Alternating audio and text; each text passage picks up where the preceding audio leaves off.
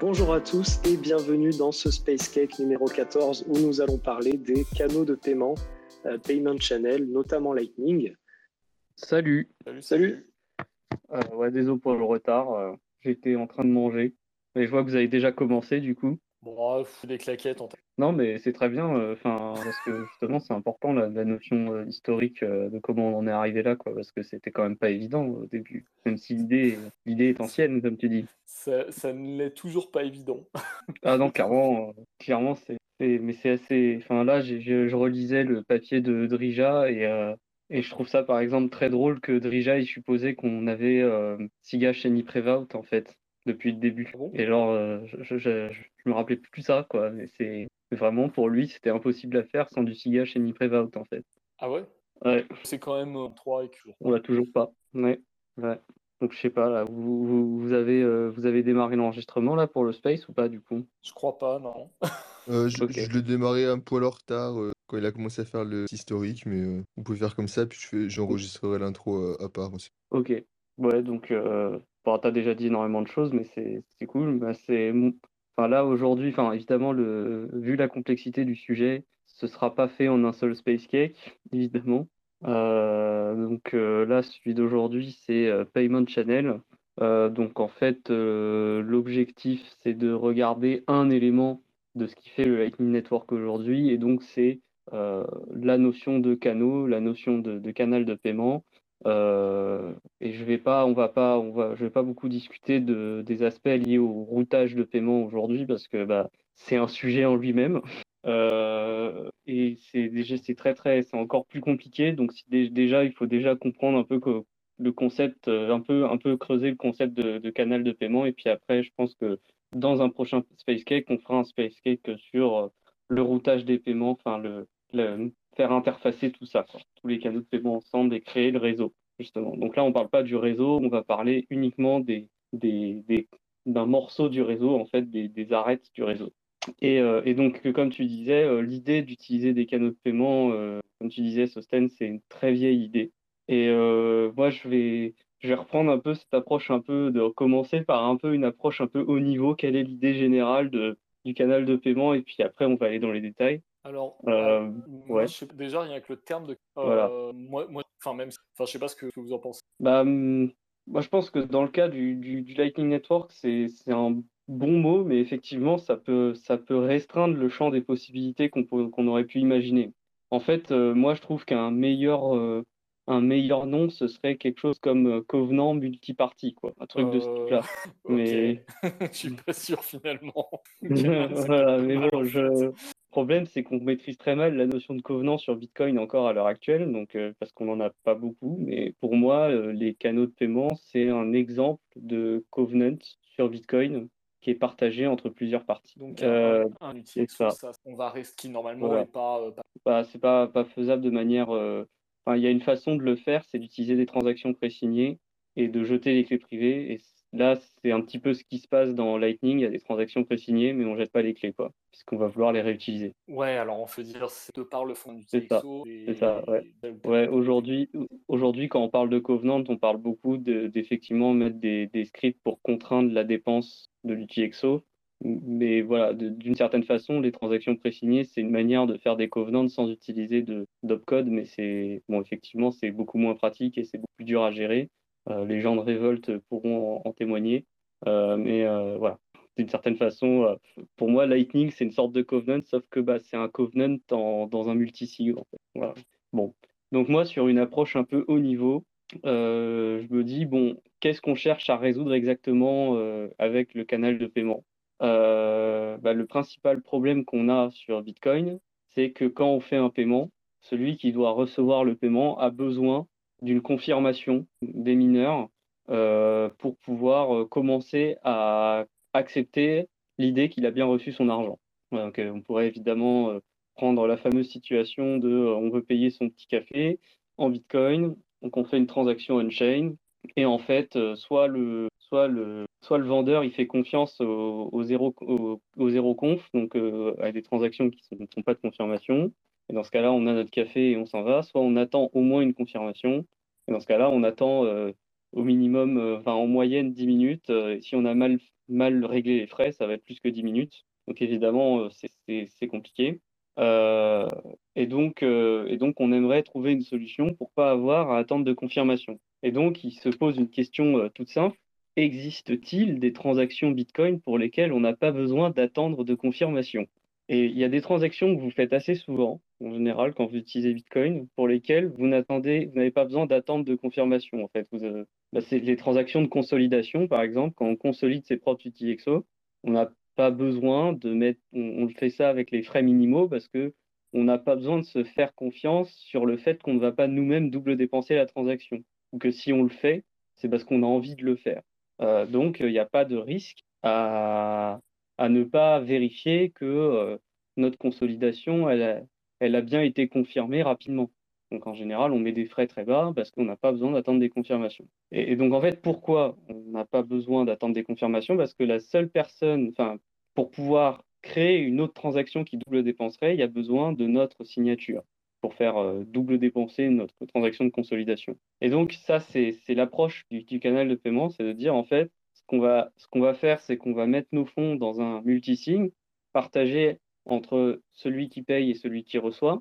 Et euh, lorsque l'on va euh, vouloir redistribuer les fonds pour faire le paiement, eh bien, on n'aura pas besoin d'attendre, de, le receveur n'aura pas besoin d'attendre une confirmation de cette transaction qui redistribue les fonds depuis ce compte commun qu'est le multisig to up to, parce que sa signature est nécessaire pour faire la dépense. Donc on ne peut pas double dépenser puisque on a besoin de la signature de l'autre personne pour le faire. Et donc effectivement, donc ça c'est, on appelle ça un canal de paiement, mais en fait c'est un sorte de compte joint dans lequel bah, on, peut se payer l'un l'autre sans avoir à attendre de confirmation. Maintenant, euh, évidemment, le problème c'est que si on dit juste ça, on ne peut faire des paiements que dans un seul sens. Euh, et donc, effectivement, les premiers canaux de paiement, les premiers concepts, ils ont toujours été euh, unidirectionnels, euh, puisque on, on peut peut pas, doit redistribuer les, fonds de façon à ce que personne ne soit incité à redistribuer les fonds différemment de la dernière fois qu'on s'est accordé sur comment redistribuer les fonds. Donc l'idée, c'était de dire, par exemple, si j'ai un Bitcoin et que je sais que je vais régulièrement prendre des cafés chez quelqu'un, j'ouvre un canal de paiement avec ce Bitcoin avec, euh, euh, bah, ça peut être un barman, enfin voilà, la personne, euh, le vendeur. Et puis, si le café coûte 0,1 Bitcoin, je lui envoie 0,1 Bitcoin en lui signant une transaction qui dépense depuis le compte multisig bah, le Bitcoin de façon à me redonner 0,9 Bitcoin et donner 0,1 Bitcoin à, à, celui qui m'a vendu son café. Et cette personne, elle n'a pas besoin d'avoir de confirmation de cette transaction. Cette personne, elle, elle peut, elle n'a pas besoin de confirmation, donc elle n'a pas besoin de broadcaster cette transaction, et donc elle peut la garder. Et donc, si j'achète un autre café plus tard, je peux simplement lui signer une nouvelle transaction dans laquelle, à la place de recevoir 0,1, il reçoit maintenant 0,2 et moi 0,8, et ainsi de suite. Mais on voit que ça ne marche que dans un seul sens, puisque si jamais euh, la personne qui tient le café devait me rembourser un café, bah, maintenant que je lui ai donné une transaction signée qui lui donne un peu plus de fonds, eh bien, il est tout incité à broadcaster cette transaction à la place de broadcaster une autre transaction qui me renverrait des fonds à moi pour me, rembourser. Et donc, tous les canaux, le modèle d'incentive des canaux d'incitation de ces canaux était toujours unidirectionnel. On ne pouvait pas faire en sorte, de manière safe, de le faire dans l'autre sens. Et on voit en fait que cette, idée-là de, faire un canal de paiement, ça a souvent été rapproché avec ce qu'on appelle les, bar tabs, ou en, gros les, notes de bar. C'est quand, on prend quelque chose au bar, euh, on paye pas tout, de suite. En général, il y avait une période où on mettait ça sur la note, comme on dit, et, euh, et on payait tout à la fin. Et ben, en gros, là, l'idée, c'est qu'effectivement, la comptabilité des paiements, elle était déportée sur un accord tacite entre moi et le barman sur le moment.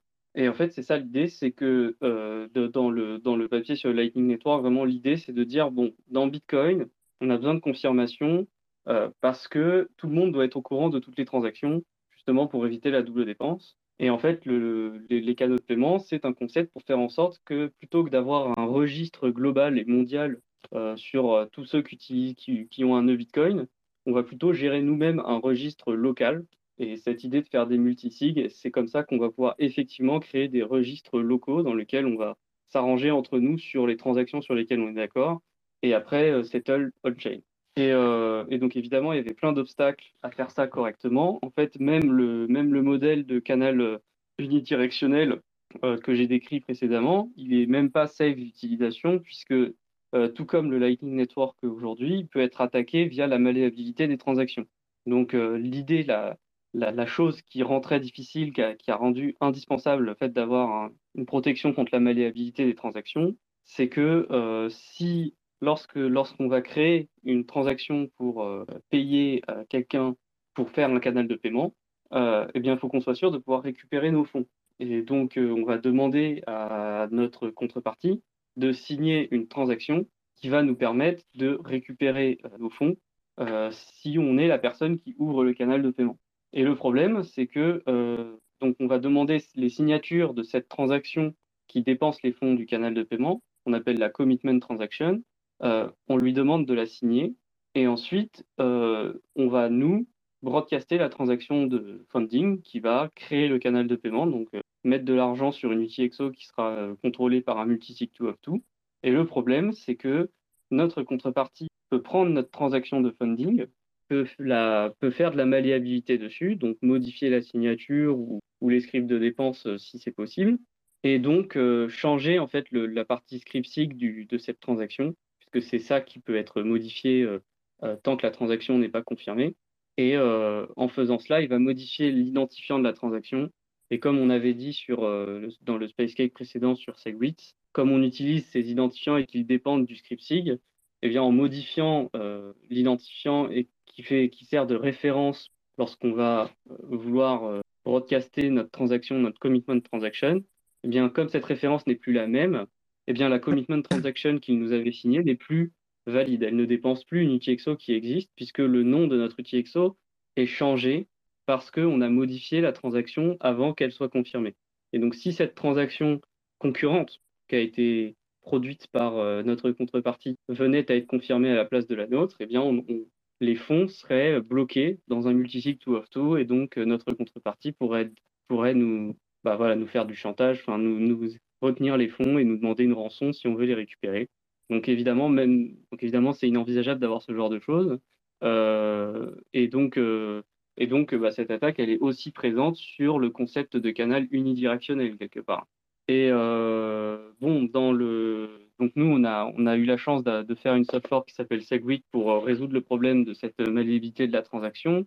Et donc c'est pour ça que quand on veut ouvrir un canal de paiement, quel qu'il soit, il faut le faire avec des adresses qui sont Segwit. Il y a euh, quand même une chose qui est dite euh, dans l'article sur le Lightning Network de Drijas, c'est qu'on aurait pu utiliser, si on l'avait faite, la soft fork Sigash AnyPrevout qui sert à faire euh, L2. On aurait pu l'utiliser non pas pour euh, faire le système L2, puisque c'est pas ce que proposait Drija euh, lorsqu'il a proposé le Lightning Network, mais au moins faire des canaux qui fonctionnent indépendamment de la malléabilité des transactions. Alors pourquoi? Parce que SIGASH et NIPREVOUT, c'est un, flag de signature, donc c'est une manière de signer qu'on signale au réseau, et dans lequel on va dire, bien moi, je, ma signature, elle n'est pas valide que pour l'UTXO que j'ai signé, elle est valide pour n'importe quel UTXO qui aurait, qui aurait besoin euh, du même script de dépense que celui que, euh, que j'ai réussi à satisfaire, qui utilise le même type d'adresse, exactement la même adresse. Et donc en faisant ça, on résout, le problème que posait la malléabilité des transactions, en tout cas en termes protocolaires sur euh, ce qu'est un, canal de paiement. Et donc, donc là, ce serait plus un problème que effectivement l'identifiant de la transaction funding a été modifié euh, puisque de toute façon, euh, il n'importait pas, il, comptait pas, il était, euh, il n'était pas considéré lorsqu'on faisait la signature. Voilà, donc, donc pour rappel, c'est pour ça qu'on avait absolument besoin de Segwit à l'heure actuelle, où on aurait eu besoin de Sigash et Niprevout. Mais voilà, Segwit c'était déjà prêt, Sigash et Niprevout c'était pas encore prêt à l'époque. Donc on a fait d'abord via Segwit et on a on a ignoré ce que les avertissements qui étaient sur le fait qu'il aurait mieux fallu avoir du Sigash et Niprevout. Donc le concept de canal bidirectionnel, moi, je ne sais pas exactement euh, quels ont été les, premiers canaux bidirectionnels. Donc, tu parlais de Christian Decker, euh, Sosten. Moi, je moi, pas vu euh, de trucs là-dessus. J'avais vu des, des, considérations, par contre, sur le fait que même avec des canaux unidirectionnels, si on créait un réseau de paiement derrière, il y avait moyen quand même de s'arranger pour faire un système où on reçoit via un autre canal de paiement en routant les paiements les uns à la suite des autres. mais moi, je ne sais, pas, je sais pas si tu as plus de détails sur le modèle de canal de, de Decker, mais je pense que c'est ce de, Poundrija qui ont, vraiment lancé le truc, quoi. Donc, euh, je sais pas si vu Ouais, cette, euh, alors, euh, Bah, il y j'ai avait, euh, ça, Ok, en fait, c'était euh, ZMNSCP, là, euh, le dev avec un nom bizarre.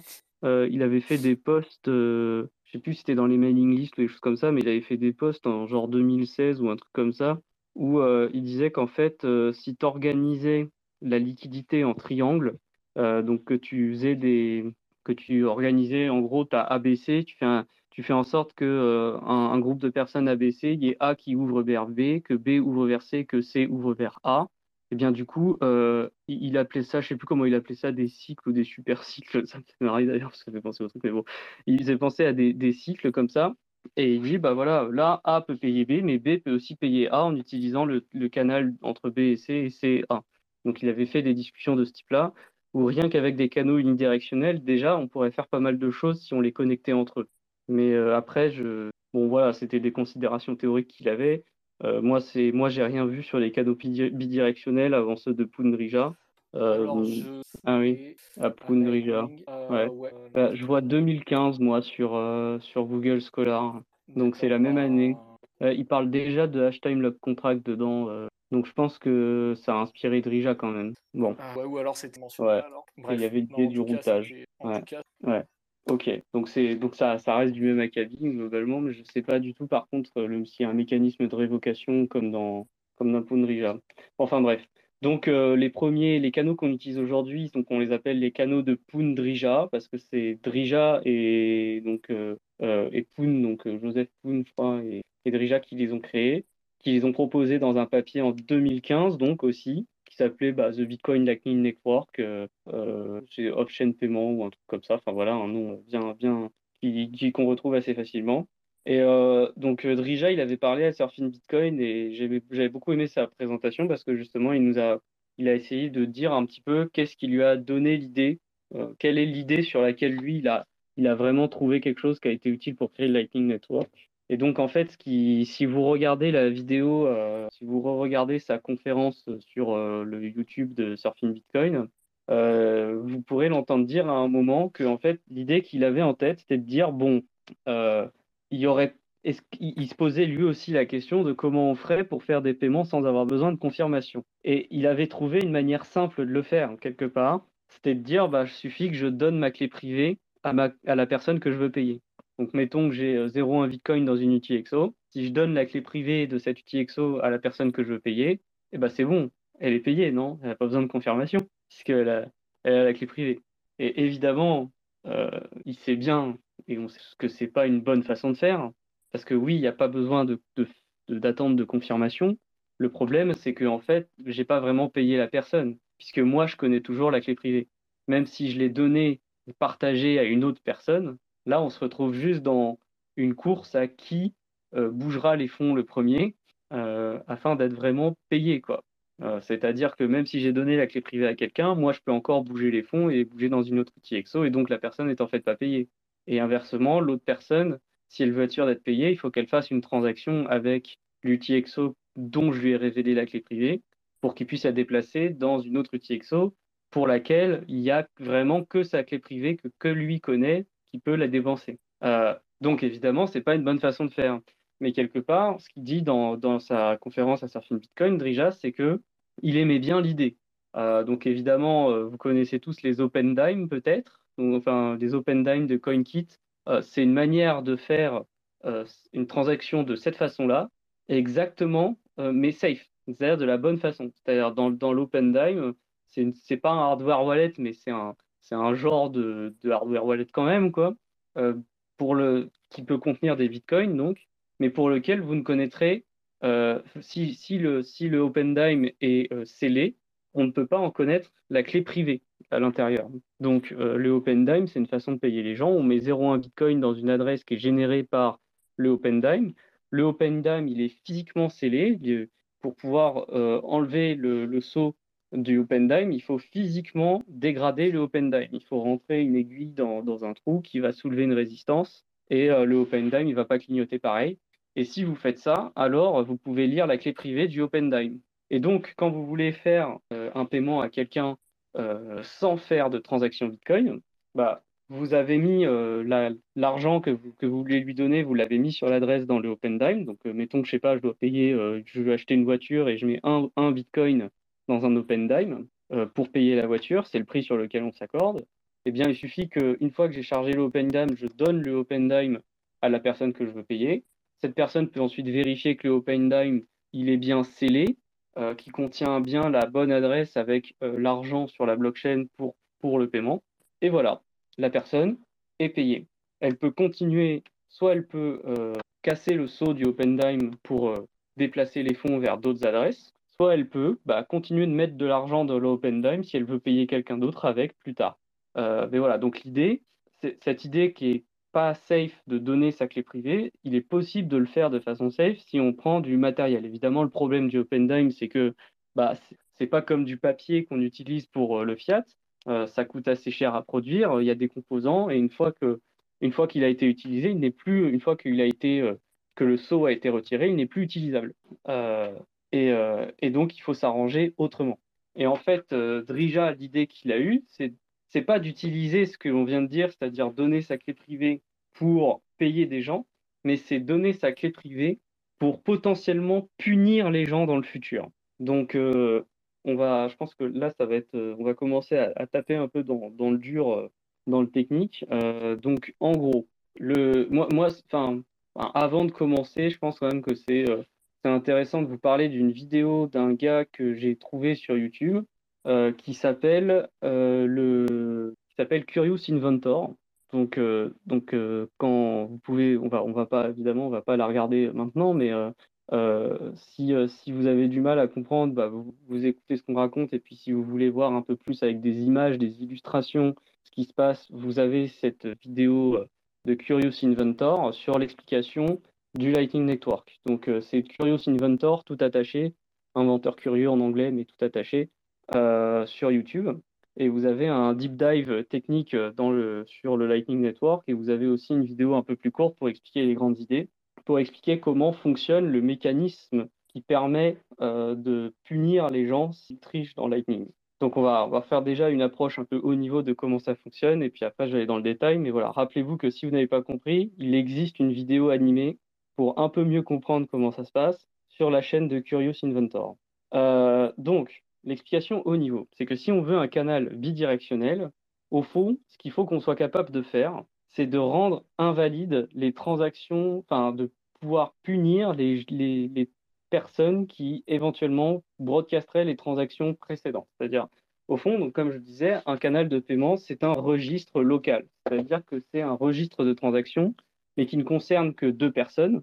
Et on est exactement les deux personnes à gérer ce registre, ce qui fait que c'est euh, non custodial et qu'on est souverain sur nos fonds euh, en permanence sur ce, registre. Et le fait qu'on ait notre propre registre a fait qu'on peut, changer les, balances du registre euh, et, ensuite, on peut, là, où ça devient compliqué, c'est que le seul registre qui soit reconnu par tout le monde, c'est pas notre registre local, c'est le registre Bitcoin qui est global.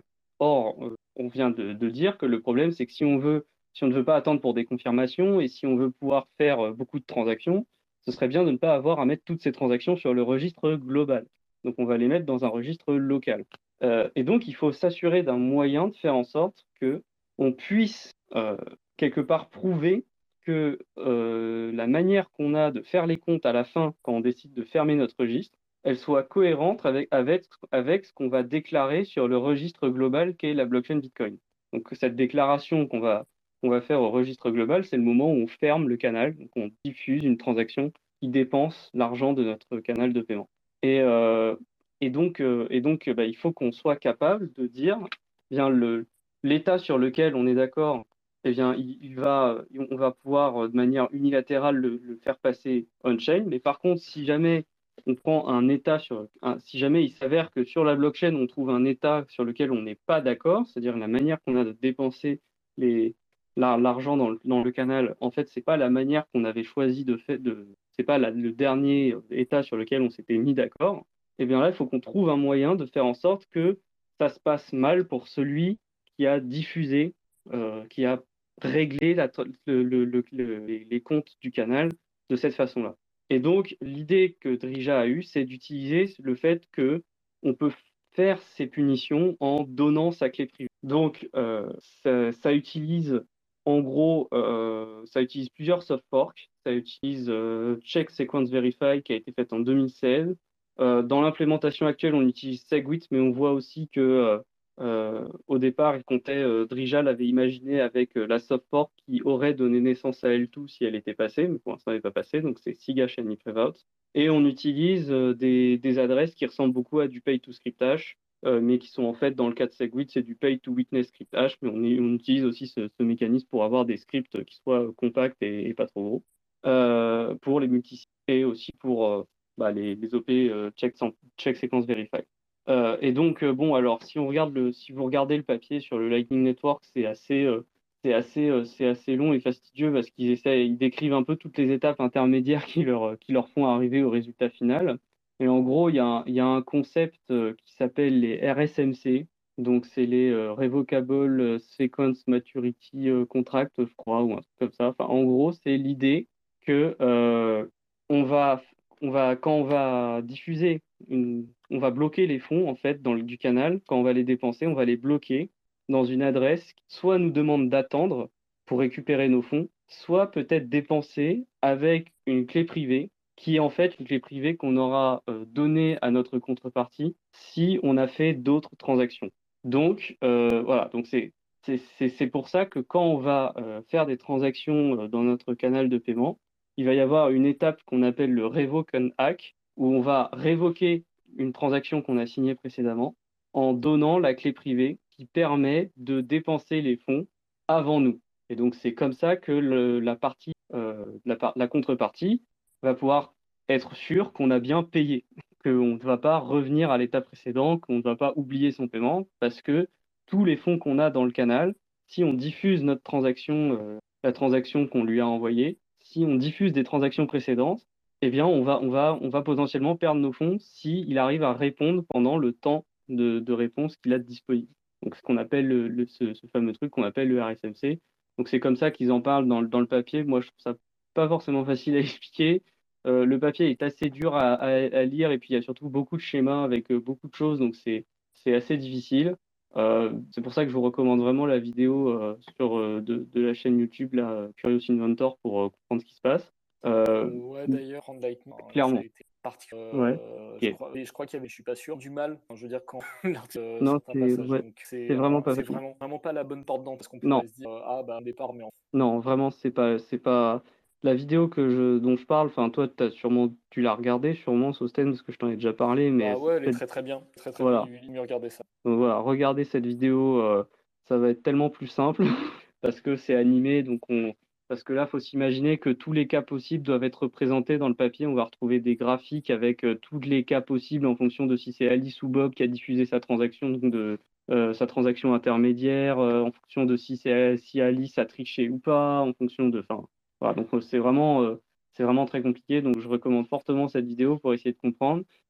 mais voilà, globalement, l'idée, c'est que on va faire en sorte que nos transactions, c'est pour récupérer l'argent dans le canal, soit on attend, soit l'autre partie peut le récupérer si en fait on lui avait donné la clé privée associée à cette nouvelle sortie. Euh, et donc c'est comme ça que on a. C'est pour ça que je parlais beaucoup de, de cette conférence de Drija à Surfin où il disait que en fait l'idée lui qu'il a apportée c'est cette idée de donner la clé privée.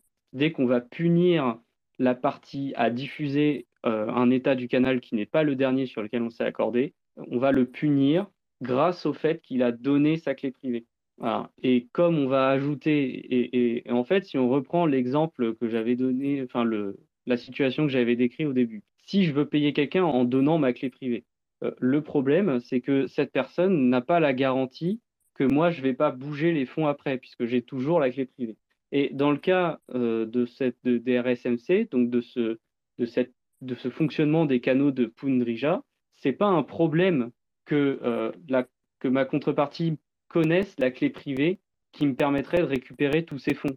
C'est pas un problème parce que à côté de ça, il est euh, contraint d'attendre. Il est, contraint d'attendre avant de pouvoir renvoyer les fonds vers lui parce que soit il attend, soit c'est contre, sa contrepartie qui peut récupérer les fonds. Donc le fait de connaître la clé privée qu'on a partagée à l'autre personne, n'apporte rien. Et donc ça, c'est un point qui est très important, c'est que dans les canaux de Pundrija, il y a une asymétrie. C'est-à-dire que la transaction, euh, quand on a un canal de paiement dans un certain état, la transaction qui nous permettrait de fermer unilatéralement le canal est différente selon de la, personne qu'on est. C'est-à-dire que si on prend un canal de paiement entre Alice et Bob, Alice a une transaction qui permet à Bob de récupérer ses fonds immédiatement, et pour ses fonds à elle, elle doit attendre, ou alors Bob peut récupérer ses fonds s'il connaît la clé privée, que Alice lui aurait divulgué s'ils avaient fait d'autres transactions par la suite. Et inversement, et pas symétriquement, hein, inversement, Bob, lui, il a une transaction qui renvoie tous les fonds d'Alice vers Alice immédiatement. Et pour lui, lui doit attendre avant de pouvoir récupérer ses fonds, ou Alice peut récupérer tous ses fonds si Bob avait en fait diffusé une transaction pour laquelle il avait donné la clé privée associée à cette seconde, euh, associée à ses fonds, parce qu'on avait fait d'autres transactions par la suite. Donc, j'insiste sur le inversement, c'est-à-dire que les situations sont renversées. Quand Alice possède une transaction où elle doit, où c'est Alice qui doit attendre avant de pouvoir récupérer ses fonds, Bob, il a une transaction où c'est Bob qui doit attendre avant de récupérer ses fonds. Dans, dans, dans L2, j'avais beaucoup insisté sur le fait que dans L2, il y a une symétrie des transactions. C'est-à-dire qu'en fait, dans, les canaux de type L2, tout le monde a, conserve les mêmes transactions. Là, c'est pas le cas. Alice a une transaction qui renvoie ses fonds, qui renvoie les fonds à Bob immédiatement, et Bob inversement à une transaction qui renvoie à Alice ses fonds directement. Donc il n'y a pas symétrie. C'est inversé, mais c'est pas une, c'est pas la même transaction. Euh, et, donc, euh, et donc voilà. Donc après, cette, le, fait qu'il y ait cette attente pour la personne qui voudrait récupérer ses fonds fait qu'il n'y a pas de problème à ce que la clé privée qui serait associée à des, états du canal qui ont expiré, donc qu'elle a été partagée, eh ce n'est pas un problème parce que l'un doit attendre et pas l'autre pour pouvoir récupérer les fonds. Voilà. Donc, euh, sur le principe, euh, sur le principe d'un point de vue, euh, sur le principe, c'est simple, mais là maintenant, la question, c'est comment on va générer ces genres de clés privées à usage unique qu'on utilise à chaque fois qu'on fait une transaction dans, Lightning. Parce que naïvement, on pourrait se dire, bah, à chaque fois que je veux faire une transaction Lightning, enfin une transaction dans mon canal de paiement, je me rappelle de la clé privée que j'avais utilisée pour la dernière transaction sur laquelle on s'est mis d'accord pour euh, la répartition des fonds du canal. je la partage à ma contrepartie et je lui propose une nouvelle transaction où j'utilise, où je tire aléatoirement une nouvelle clé privée que j'utilise pour pouvoir révoquer potentiellement la transaction, la nouvelle transaction que j'en suis en train de créer, pour pouvoir continuer à faire des transactions avec ma contrepartie. Et donc en fait, si on faisait ça, il faudrait que tout le monde, enfin que ma contrepartie conserve autant de clés privées à usage unique qu'on a eu de transactions sur le canal de paiement. Donc je sais pas, mettons par exemple que dans un canal de paiement, il y a eu 1000 transactions, eh bien euh, il y a, les deux contreparties ensemble, elles doivent conserver 1000 clés privées jusqu'à ce que le canal de paiement il soit fermé. Donc évidemment, on parlait tout à l'heure de dire on voudrait avoir aussi plus de transactions. Et donc évidemment, là, on se dit, bah zut, euh, on est en train de, de devoir conserver plein de clés privées en fonction du nombre de transactions qu'il y a eu. Donc en fait, on se retrouve à, être limité par euh, combien de stockage a, euh, enfin, qui a le moins de stockage entre les deux. Et au bout d'un moment, il faudra arrêter de faire des paiements parce qu'il bah, n'y a plus de stockage. Donc il faut fermer le canal. Et en fait, il y a une solution euh, qui est, qui est on n'en parle pas souvent, mais qui n'est pas dans le papier du coup du Lightning Network, mais qui a été, enfin, qui a été proposé après. En fait, ça a été suggéré dans le papier du Lightning Network, mais ça a été bah, spécifié plus tard c'est ce qu'on appelle la chaîne. En fait, les, clés privées, ça va être des, bah, des, des, haches qui vont être construites d'une certaine façon pour faire en sorte qu'on n'ait pas à conserver la totalité des haches, c'est-à-dire la totalité des clés privées qu'on a utilisées, des clés privées à usage unique qu'on aurait utilisées dans le canal de paiement. Et donc, bon, pour retrouver du détail là-dessus, il faut aller regarder euh, le Bolt 3. Donc, Bolt, c'est euh, l'équivalent des BIP, mais pour Lightning, euh, donc les spécifications. Et donc le Bolt 3, euh, la dernière partie avant euh, les appendices, euh, décrit comment sont produites ces clés à usage unique, ces clés privées à usage unique. donc déjà, il y a des choses qui sont faites pour que cette clé privée ne puisse être construite que si la transaction se retrouve effectivement on-chain.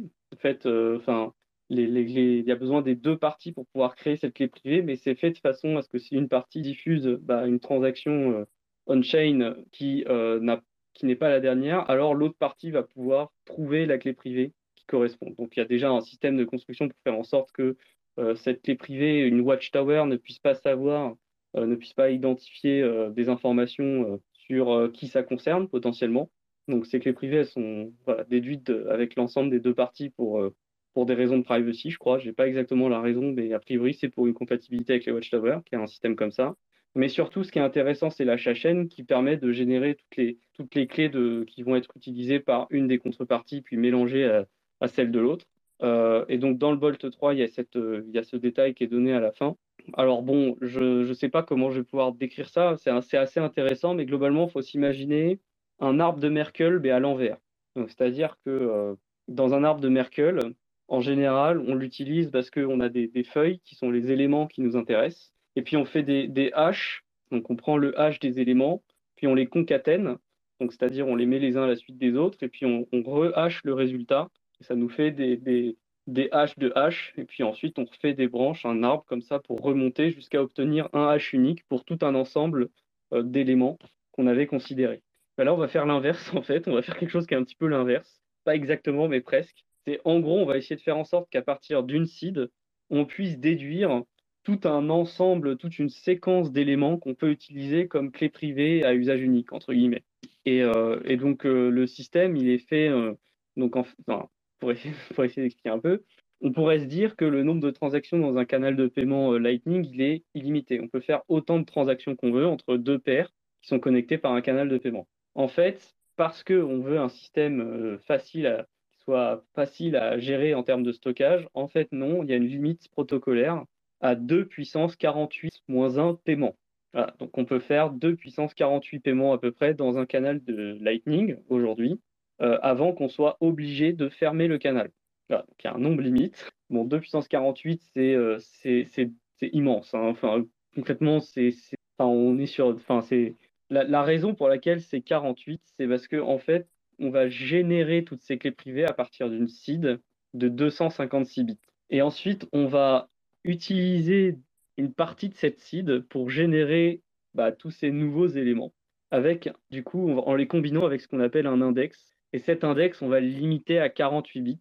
Et alors, je n'ai pas trouvé la, la, raison précise de pourquoi 48, mais j'ai fait un petit calcul très simple en me disant, bon, s'il y a 48 bits qui sont utilisés en index, ça veut dire qu'il y a 256 moins 48, donc 208 bits qui ne sont pas utilisés pour créer ces sous-clés qu'on va utiliser, c'est ce genre de clés dérivées.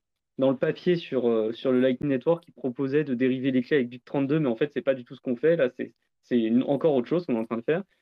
Mais en, gros, ça, fait 208 bits qui sont disponibles, qui, qui sont pas touchés dans l'histoire. Et si on prend 208 bits sur une clé privée, ça fait une signature qui a 104 bits de sécurité. Et on est à peu près de l'ordre des 110 bits de sécurité qui sont euh, demandé pour euh, que ça reste à peu près safe. Donc je me suis dit que c'était ça. Ça correspond à ça. Qu'en gros, on se donne 2 puissance 48 transactions Lightning, parce que plus on s'autorise des transactions Lightning, plus on viendrait à rogner sur la, sur la sécurité de la signature. Euh, donc on grogne, mais que jusqu'à 104 bits de sécurité de signature, en gros. Euh, voilà. Donc comment, comment ça marche maintenant si on, si on veut partir dans les détails? Donc en gros, on, on va l'index, en gros, quand on, regarde quand, on, regarde combien de transactions on a fait, avec le nombre de transactions qu'on a fait, on va pouvoir déduire quelles clés on doit utiliser pour, euh, pour les, clés de révocation. Et en fait, ce qu'on va faire, c'est qu'on va écrire cet index comme un nombre en binaire. Un nombre, euh, enfin, voilà, donc un nombre en binaire, euh, c'est-à-dire si l'index c'est 7, bah, c'est 1, 1, 1, du coup, le binaire de, de 7. Et on va on va faire une itération sur les, bits de l'index écrit en binaire. Et donc, on va prendre, on va prendre une seed qu'on aura sauvegardée quelque part. Hein. quand, on est, euh, quand on crée un canal de paiement, on lui assigne une seed. Et donc, cette, cette seed, on va, dans, dans une première, on va faire une boucle sur les octets, sur les bits de l'index, et on va dire si le bit de l'index est à 1, alors on va euh, flipper en fait le bit de, de l'acide en question et on va changer l'acide pour le hash du résultat. Voilà. Et ensuite, on va recommencer. C'est-à-dire, une fois qu'on aura fait ça sur un bit qui a été mis à 1 dans l'index, ben, on, va, on va continuer notre itération sur les bits de l'index, puis on va arriver à, un, potentiellement un nouveau bit qui est, égal à 1. Et là, on va reprendre la valeur actuelle, c'est-à-dire le hash de de la seed sur laquelle on a flippé un bit, et on va reflipper un bit à cette nouvelle valeur qui correspond au bit sur lequel on est actuellement dans, notre itération sur l'index, et on va reprendre le hash du résultat. Alors pourquoi on fait ça?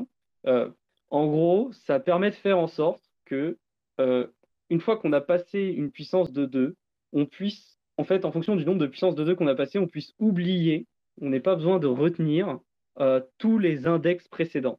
Et donc, dans un cas complètement.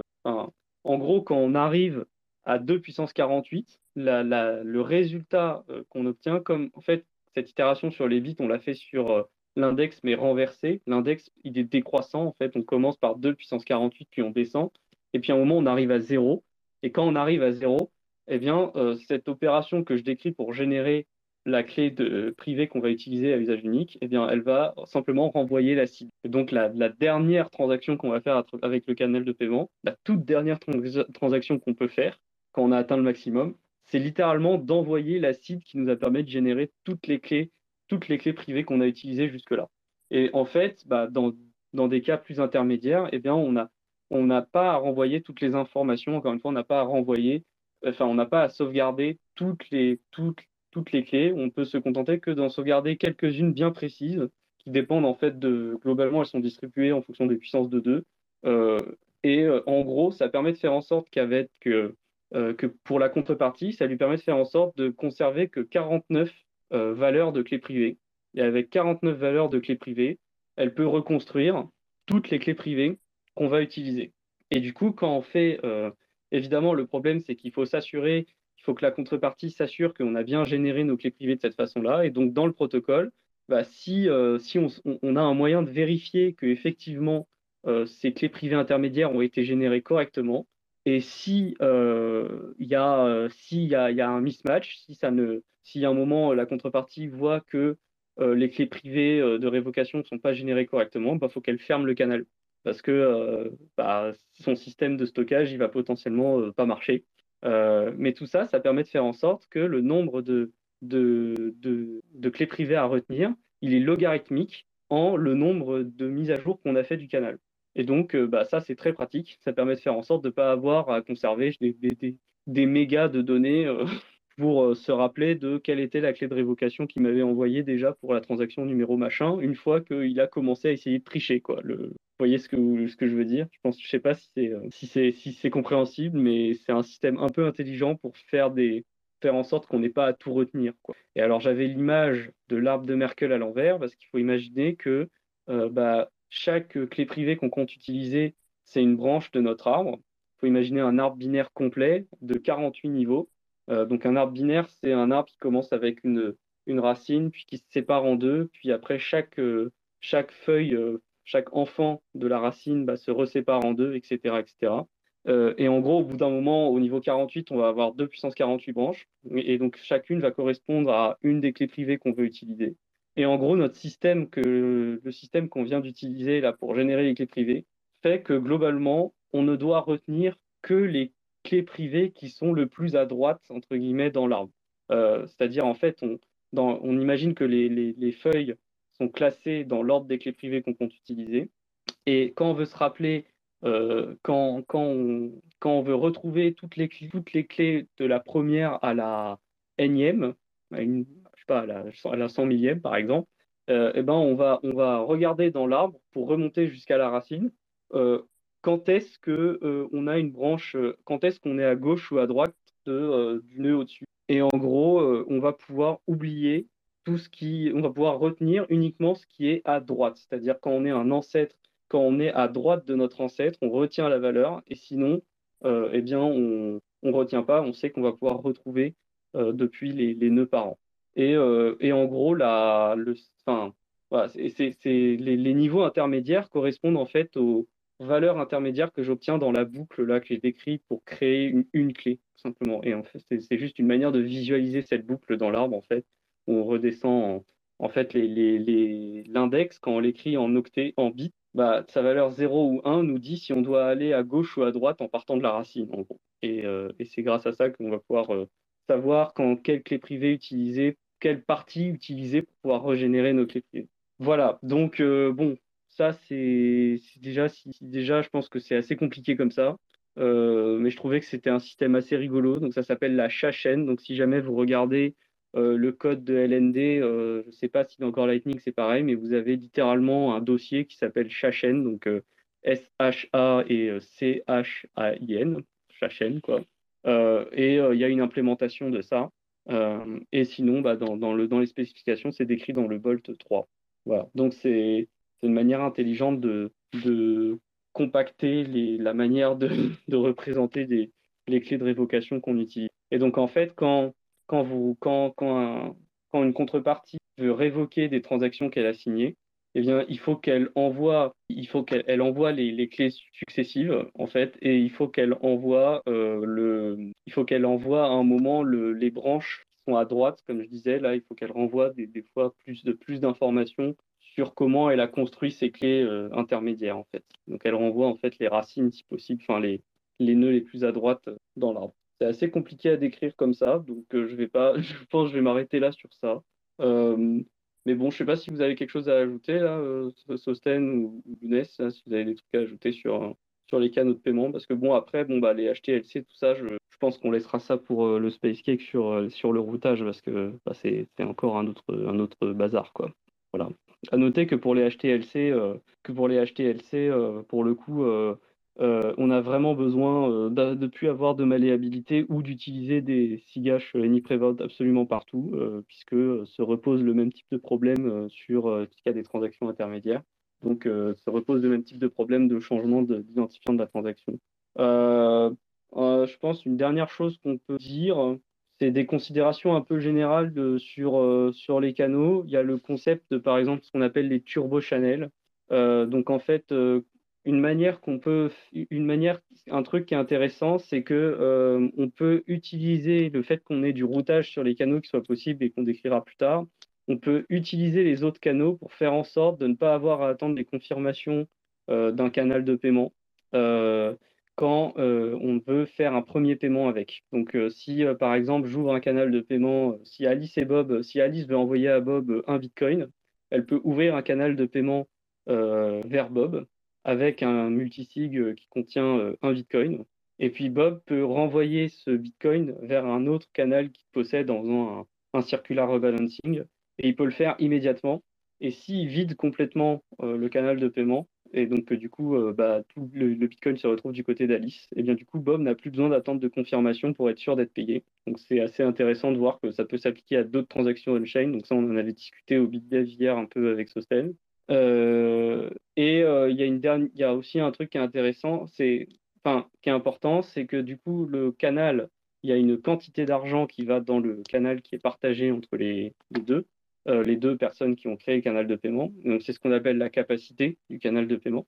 Donc, par exemple, si je mets un Bitcoin avec Sosten dans un canal de paiement, euh, on a un canal de paiement de 1 Bitcoin et le Bitcoin est de mon côté, mais euh, je peux faire des paiements à Sosten, mais la capacité du canal, elle dépend de la valeur de l'ITXO euh, que l'on partage et on ne peut pas la changer sans faire une transaction on-chain. Et donc, il y a eu un, concept qui, commence un peu à, qui, existe depuis longtemps, depuis le début de Lightning, mais qui, là aussi va peut-être prendre un peu plus d'importance dans, dans, quelques années, enfin bientôt. C'est le concept de splicing c'est le fait de changer la capacité du canal. Et ce qui est assez intéressant, c'est que le splicing, comme c'est une dépense d'un multisig 2 of 2 vers un multisig 2 of 2, mais avec une, une valeur différente pour la, la, somme, donc en fait les fonds sont, il y a d'autres des fonds qui sont aussi redistribués aux, aux membres du canal de paiement euh, en fonction de comment ils voulaient euh, changer la capacité du canal de paiement. Ce qui est intéressant, c'est que comme cette dépense dans le cas d'un splicing pour sortir de l'argent de canal de paiement, ce qui est intéressant, c'est que cette dépense, elle se fait avec un, un multisig 2 of 2 et donc ben, elle est, on, peut on, peut faire confiance aux zéro confirmation. Euh, puisque bah, c'est, personne peut double dépenser cette euh, transaction sans avoir la signature de, la, personne, l'autre personne. Et donc du coup bah, un splicing qui sortirait de l'argent du canal peut se faire en zéro conf. On peut sortir de l'argent en zéro conf. Euh, Et puis après, on peut continuer d'utiliser le canal normalement pendant ce temps-là sans, problème. Et maintenant, après, au niveau perspective, là, on a parlé, j'ai beaucoup parlé des, canaux qu'on utilise aujourd'hui, donc les canaux de Pundrija. Donc, euh, évidemment, il y a plein d'autres, il y a d'autres types de canaux dont on a déjà parlé qui, pourraient exister avec notamment L2, euh, qui changent le système pour euh, retirer le système de punition et mettre à la place un système de correction. Et donc, au niveau des incitations, ça paraît moins bon, mais par contre, ce qu'on y gagne, c'est la symétrie des transactions.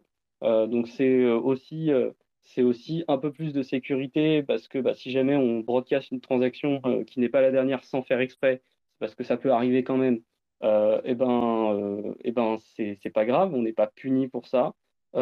et d'autre part, le fait que, que, ça, que ce soit un système de correction fait qu'on peut avoir une symétrie des transactions et ça c'est super intéressant pour des choses où il y aurait plus que deux personnes dans les canaux de paiement. Bon, évidemment, euh, beaucoup, plus, euh, beaucoup plus proche, il y, a, euh, il y a Taproot qui a été activé. Donc, on pourrait faire des canaux de paiement avec Taproot. Alors, pour l'instant, ce qui bloque, c'est que Music 2 n'est pas encore complètement spécifié et, en production. Mais du coup, voilà, on pourrait imaginer des, canaux sur, sur Taproot dans peut-être un an ou deux, on verra. Et le gros avantage de ça, c'est qu'on peut utiliser, on, va parler des HTLC, mais on parlera aussi des PTLC, des Point Time Load Contract, qui sont possibles lorsqu'on utilise des, canaux basés sur Taproot. Euh, et notamment, un avantage, c'est que ça permet de faire, euh, sans même utiliser forcément de, de, routage, on peut faire des DLC, donc des Discrete Load Contract, en utilisant ce qu'on appelle les signatures adaptées, qui sont possibles sur Taproot aussi. Donc là, ça, fait ça, refait des choses super intéressantes euh, pour, les canaux. Donc ça, voilà, c'est bloqué par le fait que Music 2 n'est pas encore adopté, mais ça va, avancer. Et puis enfin, je parlais de, je parlais du fait que L2 permettait de mettre plus que deux personnes dans un canal de paiement. Et donc, euh, il y a eu notamment le concept de ce qu'on appelle les channel factory, donc les, usines à canaux, qui sont en fait une façon d'ouvrir des canaux sans avoir à faire de transactions on-chain. Et donc, comment ça marche? Eh C'est pareil. On fait un très gros multisig qui est géré via du L2 en général. Et on va ouvrir dans ce multisig, on va se, créer des, sorties de transactions qui correspondent à des, euh, two of two entre des personnes qui sont dans la même channel factory. Et donc, ça leur permet comme ça d'avoir virtuellement des canaux de paiement sans jamais avoir eu à confirmer euh, on-chain euh, la, transaction d'ouverture de canal parce que bah, il n'y a pas besoin puisqu'elle est dans un multisig qu'on peut, qu'on n'est pas obligé de diffuser, qui est pour lesquels les transactions en zéro confirmation sont safe d'utilisation. Voilà, donc ça c'est un moyen de faire scaler passer à l'échelle avec le Lightning Network, puisque bah, même Drija le dit dans le papier, euh, dans son papier, en, conclusion, euh, même si on a le Lightning Network, ce ne sera pas suffisant pour que tout le monde puisse l'utiliser. Bon, maintenant, c'est une, une, une, une, affirmation qui, est, qui, a, qui a, son, son lot de polémique, puisque ça a été utilisé par les big blockers pour essayer de justifier que même le Lightning Network ne suffira pas. Mais les, les Channel Factory, ça pourrait être une très bonne solution pour ça. Je vois que tu veux dire quelque chose, Sten. Ouais, c'est que par exemple, mais est-ce que par exemple, euh, euh, on y a euh, et voilà, c'est comment ça marche dans un TypeScript En fait, en... fait, ce qu'il faut te dire, c'est du coup, si on voulait faire ça, en fait, il faudrait que nous 20, on donne une clé publique et ensuite on fait un multisig 20 en 20, 20 et 20 et 20 quoi, donc un multisig où il faut 20 personnes sur les 20 personnes.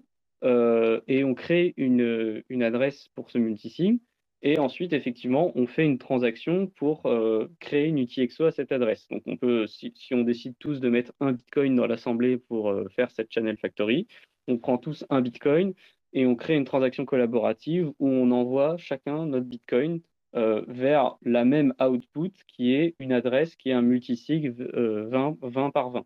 Et ça, c'est l'équivalent de la funding transaction, en fait, pour les Channel Factory. C'est une sorte de transaction de funding d'un truc qui n'est plus un canal de paiement, mais juste une, espèce de coin pool, en fait. Donc, euh, un, une UTXO partagée, mais non plus avec deux personnes, mais 20. Euh, et en fait, une fois que tu as fait ça, après, bah, faut que chacun puisse récupérer ses fonds. Donc en fait, avant de faire ça, on va aussi créer une transaction qui dépense cette UTXO et qui redistribue l'argent aux 20 personnes correctement. D'accord? Et en fait, ça, on le fait avec L2. Euh, on le fait avec L2. Et puis en fait, avec L2, on va pouvoir mettre à jour cette transaction. D'accord? On va pouvoir. Et, euh, donc, et donc, en fait, tu vas pouvoir redistribuer les fonds différemment. Donc, ça, c'est une sorte de pool de paiement. Ça veut dire que à nous 20, on pourrait se faire des paiements sans jamais qu'ils aillent on-chain, en fait. Euh, Comme si on avait des canaux. En fait, c'est ça. De Drija. Oui, c'est on, on, appelle ça des multi-parties de channel aussi. Et, euh, et donc l'idée, c'est d'avoir c'est comme si à la place du, du, du, réseau Lightning, donc le réseau Lightning, c'est des nœuds qui sont connectés avec des canaux, et ces canaux, c'est des genres d'arêtes. Bah là, faut imaginer ce qu'on appelle des hyper-arêtes dans la théorie des graphes. Enfin, c'est même plus des graphes, c'est des théories de hypergraphes, où tu aurais une arête qui couvre plus que deux personnes. Et euh, la, la raison. C'est ça. En fait, c'est ce que je disais, c'est le fait que les transactions ne soient pas les mêmes des deux côtés qui fait que c'est impossible d'avoir un système euh, comme ça. Ok, ouais, je vois. C'est pour ça que j'insistais beaucoup sur le inversement versus symétriquement. Les transactions sont inversées, elles ne sont pas symétriques en fait entre les deux contreparties dans Lightning actuellement. On peut inverser. Voilà, ça n'a plus de sens. Exactement. Euh, et, donc c'est pour ça que pour moi L2 c'est une, une des, enfin Any c'est une des soft forks les plus importantes et tu vois que même depuis 2015 on en parlait déjà puisqu'on en parle dans le papier de, de, de hmm. Drilla. Comment ça se fait? Comment ça se fait qu'on l'ait toujours pas? Et je comprends pas. Je pense qu'en fait, c'est juste que Segwit était, Segwit était plus, enfin, y a... ça résout d'autres trucs, Segwit en même temps. Enfin, voilà, résoudre complètement la, la de transaction, c'est quand même pas mal. Et je pense qu'ils se sont dit, bon, bah, ça permet de faire les canaux Lightning, donc, euh, donc euh, comme Segwit a plus de chances de passer, on va faire le Lightning Network avec Segwit sans Any Prevout. Et du coup, on pousse pas pour Any Prevout, puisque c'est déjà assez compliqué avec Segwit. Je pense que c'est ça la logique. Que, et, alors je me souviens plus, évidemment, fonctionne, mais n'a pas. Ouais. En fait, euh, le, plus gros problème, c'est si tu fais de la réutilisation d'adresse et que tu te mets à signer avec le flag AnyPrevout, ouais. Ah, ok. Bah ouais, parce que c'est du coup tu fais de la réutilisation d'adresse et que, que les wallets commencent à intégrer du AnyPrevout, bah évidemment, euh, c'est littéralement prendre le bâton pour se faire battre. Ça, veut dire que potentiellement, s'ils font des outils EXO avec des, scripts, ils font des, outils avec des scripts identiques, donc déjà de base ça va pas. Déjà de base c'est de l'adresse reuse, donc c'est pas bien, mais bon. Euh, mais en plus de ça, si les sommes sont identiques, si euh, les conditions sont remplies pour qu'une signature qui a été faite dans le passé, soit aussi valable sur une nouvelle une nouvelle UTXO, parce que bah on prend pas en compte le, le, le, nom de l'UTXO et l'index UTXO, bah du coup euh, tu te retrouves à à avoir une attaque replay quelque part, une sorte de, replay attaque sur, euh, sur des UTXO anciennes, enfin des nouvelles UTXO qui partagent des adresses d'anciennes UTXO qui ont été dépensées. En fait, ouais. Euh, et on va pouvoir. C'est ça. Après, il faut que les sommes matchent quand même, et c'est un peu ça l'idée. Ouais. bon. voilà. Après, je sais pas s'il y a d'autres choses. Enfin, normalement, tu n'utilises pas ça en permanence. voilà, tu utilises toujours le flag de signature normal qui prend, qui couvre la totalité de la transaction habituellement. Euh, voilà, maintenant, c'est, je ne vois pas un monde où c'est vraiment dangereux de faire ça. Après, euh, au niveau du, consensus, au niveau du global pour tous les nœuds, il n'y a franchement pas grand-chose en termes de risque, euh, puisque c'est simplement vérifier une signature, mais qui a été faite pas sur la même chose dans la transaction. Peut-être des attaques, des DOS, je sais pas, mais même j'ai du mal à voir même une attaque de déni de service sur les nœuds qui utiliserait le fait que tu utilises des signatures qui sont any prevout, je ne vois pas trop. Ce serait peut-être ça le risque, je sais pas. Voilà. Bon, bref. Donc, euh, tout ça pour dire que une fois qu'on a créé ce multisig euh, de 20 par 20, euh, bah, on a une coin pool dans laquelle on peut déjà se faire des paiements les uns aux autres. mais le truc, c'est que même, même si, même si c'est bien pratique, un truc qui peut être embêtant, c'est d'avoir en permanence les 20 personnes en ligne, pouvoir euh, mettre à jour les états de la coin pool, entre guillemets. Euh, puisque à chaque fois qu'on va vouloir changer la distribution des fonds dans la coin pool, il va falloir que les 20 personnes soient là pour révoquer les transactions précédentes et signer une nouvelle transaction. Et donc évidemment, c'est compliqué.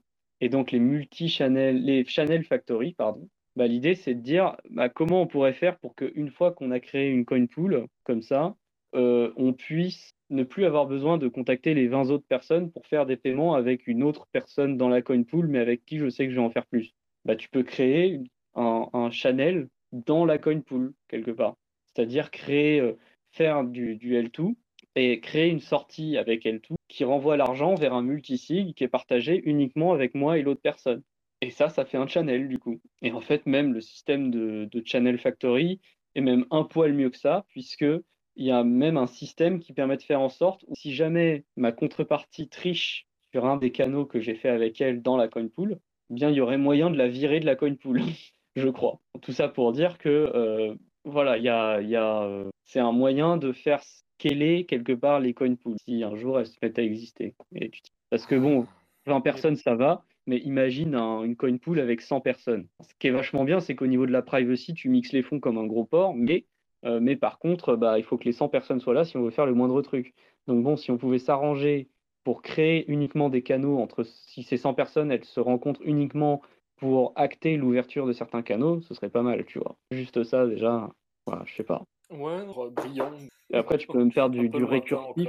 Ouais, mais tu peux même faire du récursif où en fait tu pourrais faire une coin pool dans la coin pool et dans cette coin pool interne il y aurait des canaux, tu vois, genre euh, voilà. Enfin, tu pourrais, tu peux commencer à faire des trucs de ouf. Hein. Et bon, évidemment, après ça devient encore plus dingue si tu commences à mettre en place du routage entre coin pool. Donc as, imagine, tu as 20 personnes qui ont créé une coin pool, tu as 20 autres personnes qui ont créé une coin pool.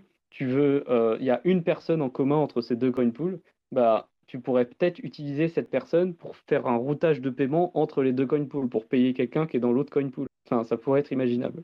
Voilà. Donc, euh, voilà. Donc là, on parle de, c'est des canaux multiparties au sens où il y a plus que deux, il y a plus que deux personnes dans les canaux de paiement, mais on pourrait totalement euh, faire ça et router des paiements. C'est juste qu'après, bah, ce qui est compliqué, c'est gérer les communications avec tout le monde. Voilà. Tous ceux qui sont dans ta, dans ta pool de paiement. Donc bah, voilà. J'ai un peu de tâche. Ok. Ah bah, écoute, euh, ça plaisir, hein, toujours. Comme d'habitude. Euh, bon courage pour demain à ceux qui, qui, prennent les transports aussi, parce que bon, ça s'annonce sympathique. Voilà. Mais c'est la grève, mais c'est comme ça. Moi, je fais grève aussi demain. Ouais, moi pareil. Sans grève. Voilà. Voilà, on se mobilise. À plus, Sosten, merci. Bonne soirée. Salut, bonne soirée. Et euh, juste, euh, la semaine. Ouais, c'est ça, avec Antoine, et je vais voir si. Ah, ça va être cool. C'est lourd. Ouais. Et donc la, la, suite, ce sera Ouais, sûrement. Ouais, ouais, ouais, je pense. Le temps déjà que les gens digèrent. Et puis s'il y a des questions sur Segwit aussi, parce que Segwit c'était un peu hardcore aussi, donc euh, voilà, faut pas hésiter, hein, les gens. Voilà. comparé à aujourd'hui, Non, c'est vraiment pas facile. Après, là, quand je, la, chaîne, bon, c'est pas grave si on n'a pas compris, hein, mais c'est rigolo de voir que ça a été pensé intelligemment là encore. Euh, voilà. Bonne soirée tout le monde. Salut. Ciao, ça se à plus. Je sais pas si euh, tu peux partager dans le space euh, la vidéo de Curious Inventor, euh, Lunes. Euh, ouais.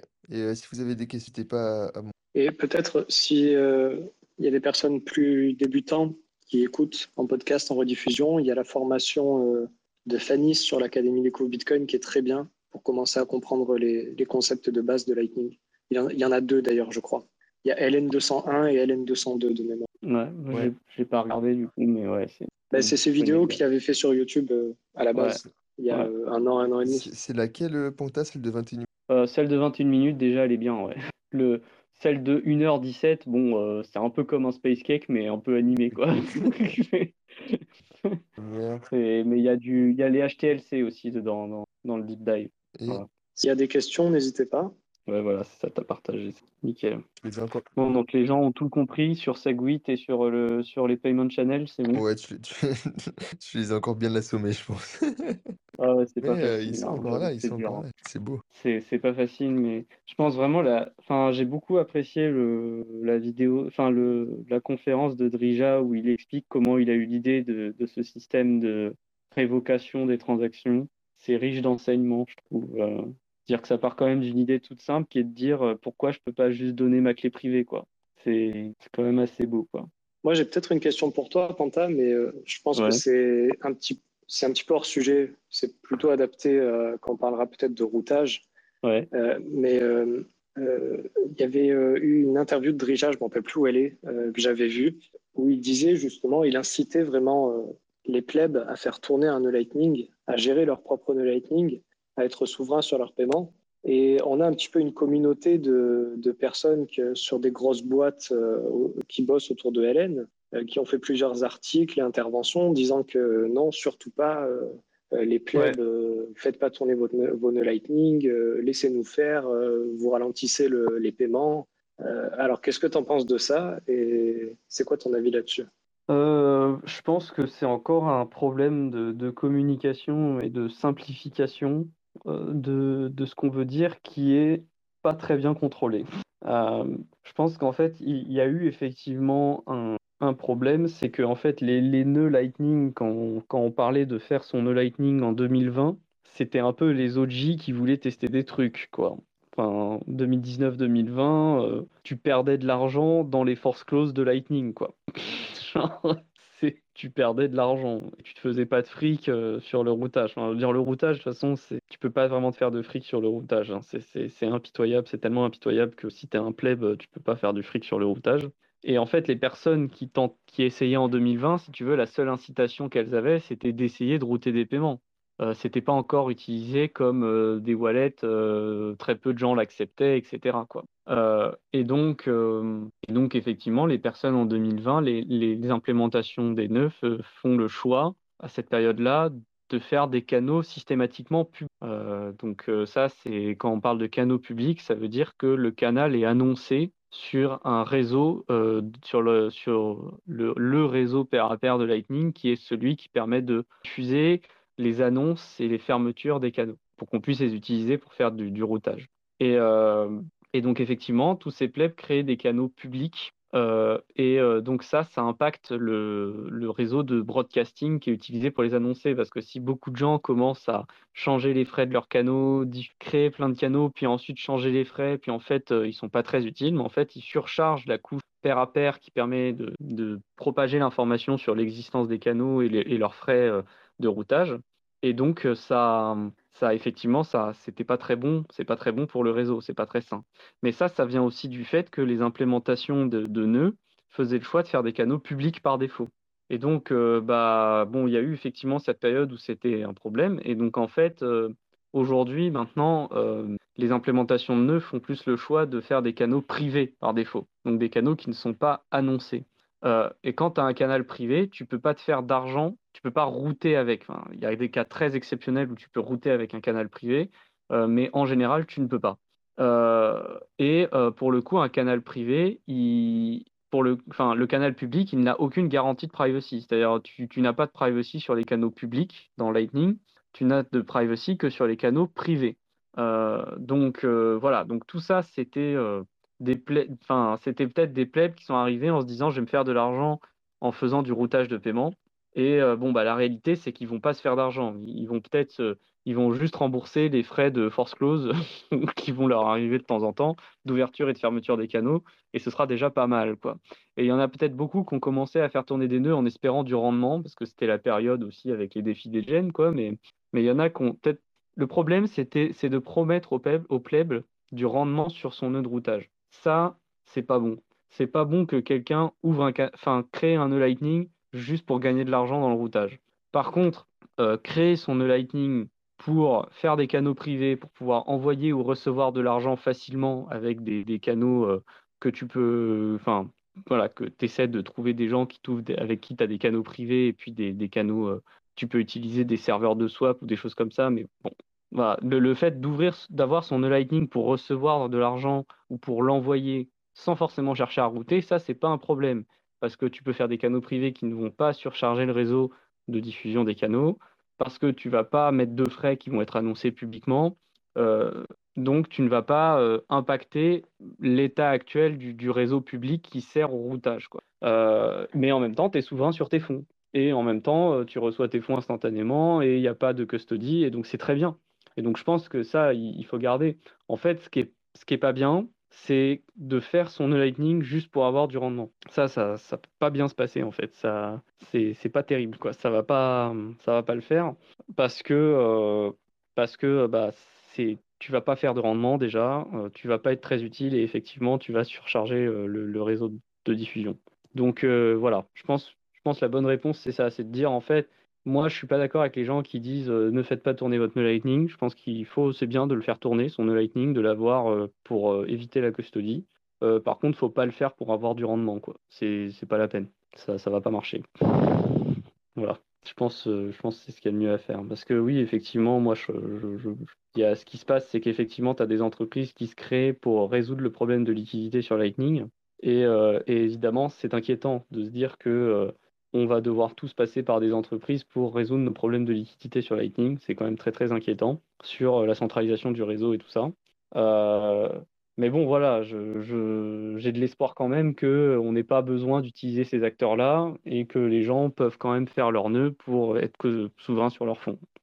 Mais il ne faut pas qu'ils cherchent à faire du rendement, par contre. Ça, c'est pas la peine. ça ça va pas bien se passer. Je sais pas sais pas si ça te convient comme réponse, mais carrément, très très bien, merci. C'est ce qui m'embête un petit peu sur Lightning. Bah ouais, non, c'est clair. Il y a, en fait, le problème, c'est toujours le même. En fait, pour moi, moi, fondamentalement, le plus gros problème que je vois, c'est c'est la capacité entrante. On appelle l'inbound liquidity. Donc, c'est le fait que des gens doivent ouvrir des canaux vers toi pour que tu puisses recevoir de l'argent avec. Et pour l'instant, le, enfin, tout a été fait de manière. Enfin, si tu veux, les choix qui ont été faits de canaux ouverts par une seule personne, de voir que certaines implémentations Lightning ne cherchent pas trop à implémenter d'ouverture bilatérale. moi, j'y vois quand même des gens qui essaient un peu de capturer la liquidité. Et voilà, c'est inquiétant. Mais c'est voilà, c'est business is business, ils ont des choses à vendre, euh, mais ce serait bien de vraiment réussir à, trouver une solution pour qu'on on puisse se sortir de ça et être tranquille. Euh. Et je trouve que les coin pools, c'est une bonne solution parce que, euh, en fait, dans le réseau Lightning, la liquidité entrante est systématiquement égale à la liquidité sortante. C'est-à-dire que quand j'ouvre un canal Lightning avec un Bitcoin, avec, cette, avec une personne, je viens de créer de la liquidité sortante sur le réseau Lightning c'est mon Bitcoin que je peux envoyer. Et je viens de créer de la liquidité entrante exactement égale à la liquidité sortante qui a été créée. C'est ma contrepartie qui peut recevoir un Bitcoin avec mon canal. Donc, euh, à tout instant, la quantité de Bitcoin disponible en liquidité sortante est égale à la quantité de Bitcoin disponible en liquidité entrante. Cette égalité est stricte, elle ne peut pas, elle peut pas être violée quoi, par nature. Et euh, le problème, c'est que en fait, on a beaucoup plus besoin de liquidité entrante que de liquidité sortante. La liquidité sortante, c'est l'argent qu'on a. Or, une personne ne dépense pas tout son argent comme ça. C'est l'argent qu'on a, en tout cas sur l'équivalent de ce qu'on pourrait appeler le compte courant dans, le cas du système bancaire traditionnel. Mais c'est les, liquidités qu'on a et qu'on est prêt à dépenser. Et en général, on ne dépense pas tout. On en garde toujours. Donc, on est plus dans un besoin où on a plus besoin de pouvoir recevoir la liquidité que de l'envoyer. Et, donc, bah, le fait que la liquidité entrante, elle soit limitée à la liquidité sortante, eh bien en fait, c'est un problème. Ça ne permet pas de répondre à la symétrie entre les deux. Et les coin pools, ça pourrait être une solution. Ou les channel factory, enfin, l'idée des coin pools, des, multi-party channels, ça pourrait être une solution. Parce que si par exemple on reprend mon exemple de coin pool avec 20 personnes, là, bien l'avantage c'est que si, si ces 20 personnes mettent toutes un bitcoin dans la coin pool, la coin pool fait 20 bitcoins de capacité moi qui suis membre de cette coin pool, j'ai un bitcoin de liquidité sortante dans cette coin pool. Mais j'ai 19 bitcoins de liquidité entrante. J'en ai pas un, j'en ai 19. Donc j'en ai 19 fois plus. Et euh, ça, c'est très important en fait. c'est ça qui est, pour moi. C'est comme ça que les coin pools pourraient éventuellement résoudre le problème de l'accès à la liquidité sur Lightning qu'en fait, on pourrait voir plus de coin pools se créer entre groupes de personnes euh, qui se font beaucoup de paiements, de préférence, mais euh, après, on pourrait interconnecter ces coin pools entre elles via un système de routage comme dans Lightning Network. Et du coup, on vient virtuellement d'augmenter les liquidités entrantes, en fait, de tout le monde. Même si, d'un point de vue mathématique, c'est toujours pareil. C'est-à-dire que, bah oui, mais il y a 20 bitcoins dans la coin pool, il ne peut pas y en avoir plus. C'est vrai, mais d'un point de vue perception individuelle, il y a plus de liquidités entrantes de disponibles avec juste bah, le, le, le, channel que j'ai créé via la coin pool. Quoi. Donc bon, mais après, on voit quand même que ça ne marche que parce que euh, t'es pas tout seul à ouvrir la coin pool. Donc en fait, ça va quand même de pair avec l'idée d'ouvrir, euh, euh, de faire des ouvertures multiparties, enfin multilatérales. Quoi. Et pour l'instant, on n'a que des ouvertures unilatérales et il y a certaines implémentations qui n'ont pas l'air très ouvertes à l'idée des ouvertures bilatérales, enfin en tout cas qui ne rendent pas ça forcément simple. Donc euh, c'est un peu dommage. Et c'est dommage surtout qu'on n'ait pas de spec pour toutes les ouvertures bilatérales pour l'instant. Donc bon, j'espère que ça va s'améliorer. Je sais que c'est aussi un sujet entre les, les, les, développeurs Lightning qui, qui, réfléchissent. Mais voilà, je pense que, que c'est vraiment très important d'avoir plus d'ouvertures bilatérales à court terme déjà.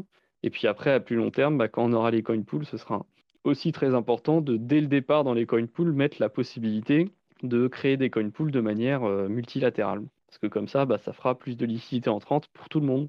Hein. Parce que dans une coin pool aussi, on peut imaginer que euh, dans la coin pool, il y ait toujours 20 personnes, mais que tout le monde n'ait pas un BTC à mettre dans la coin pool. On peut imaginer que, je sais pas, euh, il y a une personne, elle met plus de 50% des fonds de la coin pool. Bon, bah, ça fait de la liquidité entrante pour plein de personnes au lieu d'une seule, ça fait de la liquidité entrante pour plusieurs personnes. Donc c'est ça reste quand même mieux, même si, euh, même si bon, bah, les fonds sont quand même concentrés parce que bah, voilà, la, richesse, malheureusement, ne se répartit pas de manière uniforme avec tout le monde. Donc, voilà. Mais au moins, déjà, on peut essayer d'avoir ces. Donc, ça fait des genres de mini-banques, hein. enfin, ça fait des genres de mini-banques communautaires. C'est genre un fait mint, mais en, mieux en termes de souveraineté sur les fonds, hein, des histoires de coin pool. Mais bon, c'est pas pour tout de suite. Hein. Il y en a qui vont pas être d'accord. Hein. Les deux, trois grosses boîtes qui chapeautent le truc. Bah, euh, si tu veux, c'est pas une question d'être d'accord ou pas, c'est une question de l'implémenter. Je crois qu'il y a le, celui qui fait Erley, euh, il a eu une grante pour euh, justement travailler sur les coin pools. Euh, après, c'est c'est pas tant une question de boîtes qui sont pas d'accord, c'est plus une question d'adoption par les gens. Parce que après, comme je t'ai dit, le problème c'est que si tu as des coin pools comme ça, il faut que les 20 personnes de la coin pool communiquent régulièrement pour pouvoir régulièrement update les transactions en fonction des, besoins, quoi. C'est pour ça qu'il faut que ça reste communautaire. Donc il faut que les gens prennent cette habitude.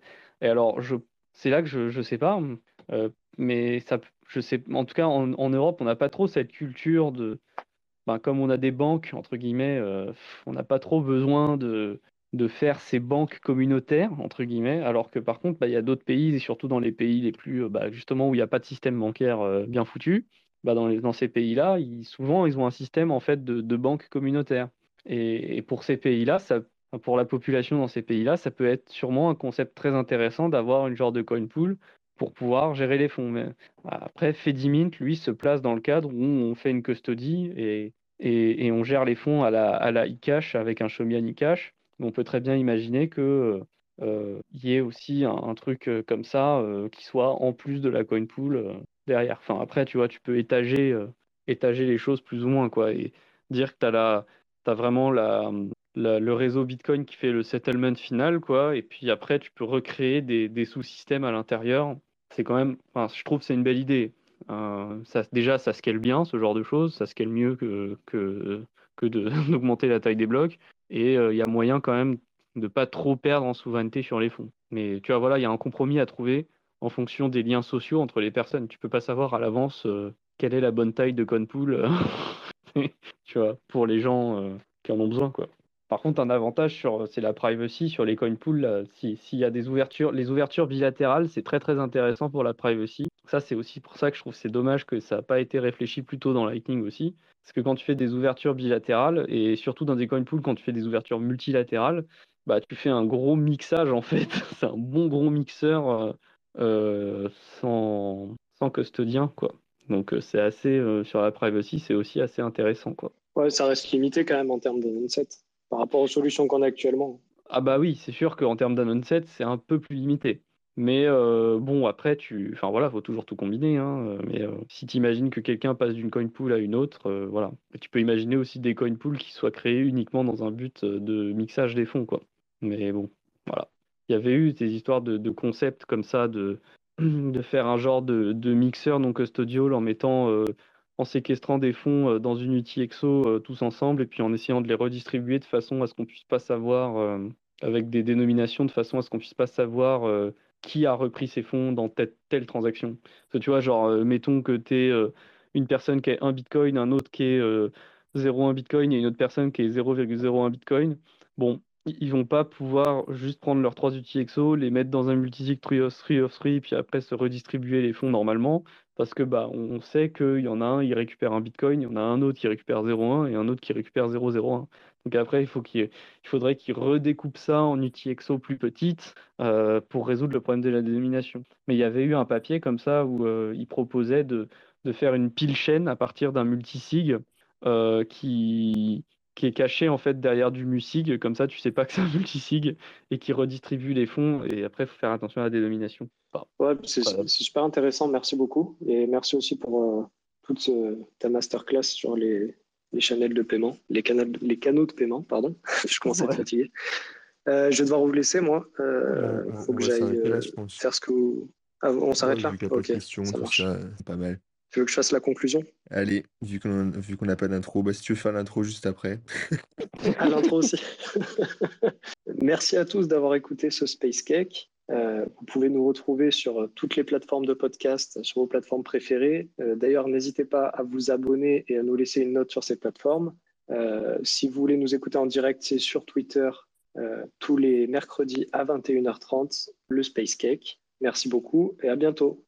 Merci d'avoir écouté notre podcast, j'espère qu'il vous a plu. N'hésitez pas à le partager sur les réseaux et nous mettre une note sur votre plateforme de podcast préférée, ça nous aide énormément. Ceci était une production Découvre Bitcoin, je vous retrouve très bientôt sur les réseaux. Merci à vous et n'oubliez pas de le partager grandement. Salut